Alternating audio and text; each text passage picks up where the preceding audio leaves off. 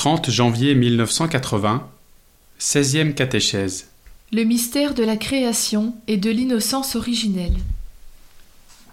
La réalité du don et de l'acte de donner que les premiers chapitres de la Genèse nous présentent comme élément constitutif du mystère de la création confirme que le rayonnement de l'amour est partie intégrante de ce mystère même. L'amour seul crée le bien, et lui seul peut, en définitive, être perçu dans toutes ses dimensions et sous tous ses profils dans les choses créées et surtout dans l'homme. Sa présence est quasi le résultat final de cette herméneutique du don à laquelle nous nous livrons. La félicité originelle, le commencement béatifique de l'être humain que Dieu créa homme et femme, la signification conjugale du corps dans sa nudité originelle, tout cela exprime l'enracinement dans l'amour. Ce donner cohérent qui remonte jusqu'aux racines les plus profondes de la conscience et du subconscient, aux couches ultimes de l'existence subjective de tous deux, hommes et femmes, et qui se reflète dans leur réciproque expérience du corps, témoigne l'enracinement dans l'amour. Les premiers versets en parlent tellement qu'ils éliminent le moindre doute.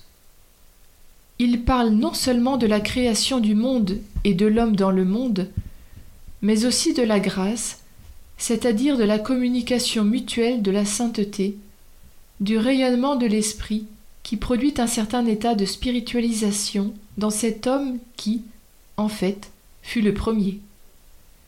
Dans le langage biblique, c'est-à-dire dans le langage de la révélation, la qualification de premier signifie précisément de Dieu.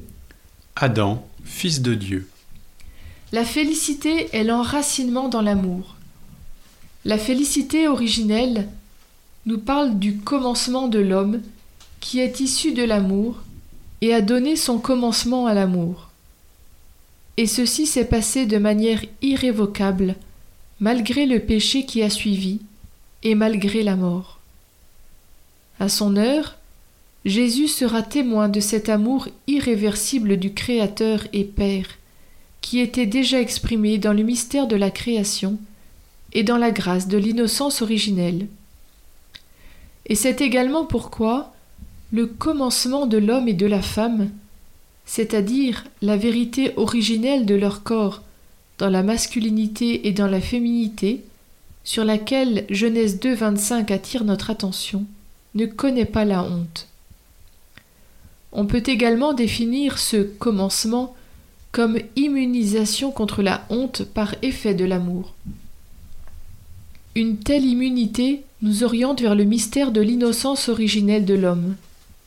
Elle est un mystère de son existence antérieure à la connaissance du bien et du mal, et pour ainsi dire à l'extérieur de celle-ci. Le fait que l'homme existe de cette manière, antérieurement à la rupture de sa première alliance avec son Créateur, appartient à la plénitude du mystère de la création.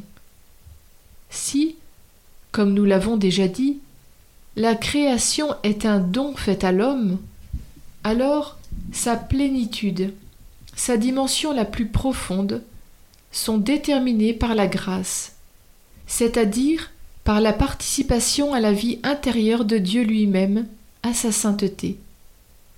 Elle est également, dans l'homme, le fondement intérieur et la source de son innocence originelle.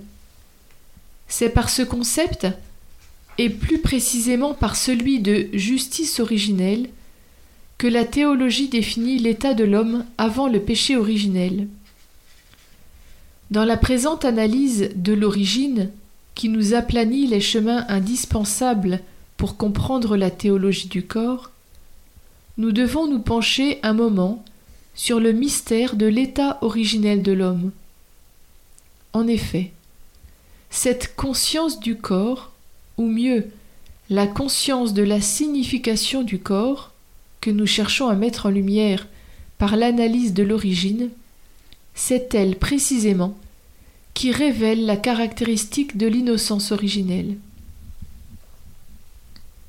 Ce qui se révèle probablement le plus, et de manière directe dans Genèse 2, 25, c'est justement le mystère de cette innocence que tant l'homme que la femme des origines portent chacun en soi.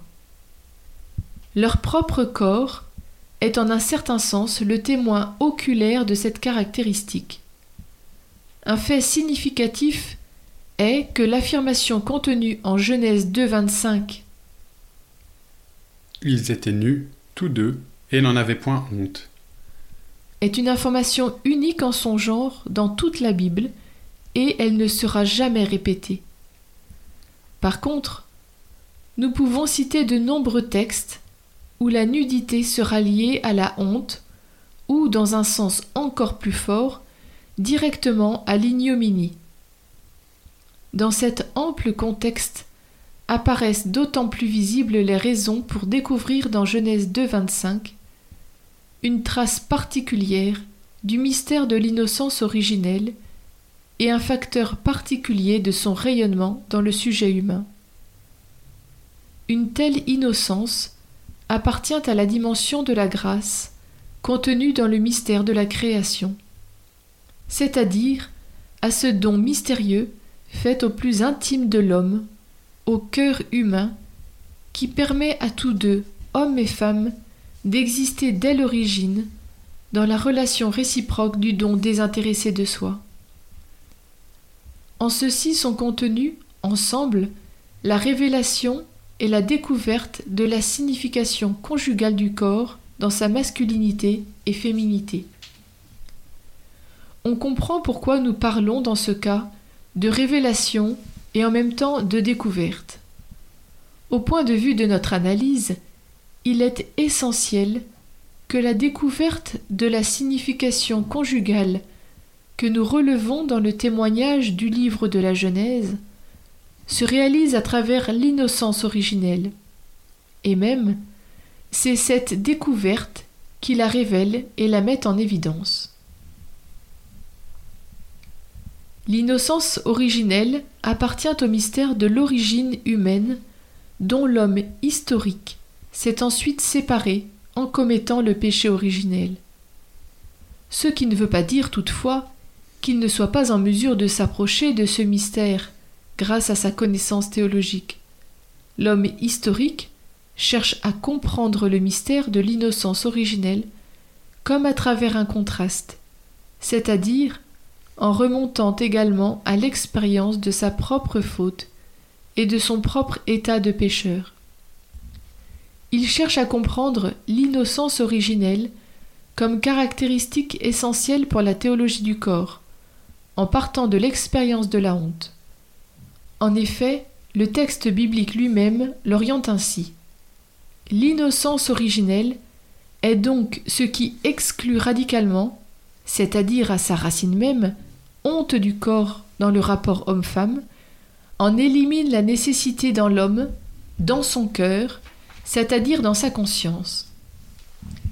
Bien que l'innocence originelle parle surtout du don créateur, de la grâce qui a permis à l'homme de vivre le sens de la donation primaire du monde, et en particulier, dans ce monde, le sens de la donation réciproque de l'un à l'autre, par la masculinité et féminité, cette innocence semble toutefois se référer avant tout à l'état intérieur du cœur humain, de la volonté humaine. Y sont incluses, au moins indirectement, la révélation et la découverte de la conscience morale humaine, la révélation et la découverte de la totale dimension de la conscience, évidemment avant la connaissance du bien et du mal. Y sont incluses, au moins indirectement, la révélation est la découverte de la conscience morale humaine. La révélation est la découverte de la totale dimension de la conscience, évidemment avant la connaissance du bien et du mal.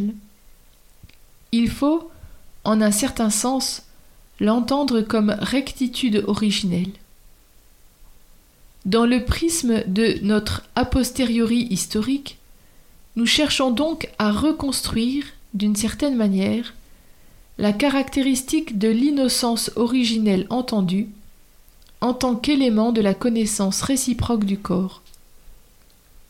Comme expérience de sa signification conjugale, suivant le témoignage de Genèse 2, 23-25, dans le prisme de notre a posteriori historique, nous cherchons donc à reconstruire, d'une certaine manière, la caractéristique de l'innocence originelle, entendue en tant qu'élément de la connaissance réciproque du corps, comme expérience de sa signification conjugale, suivant le témoignage de Genèse 2, versets 23 à 25.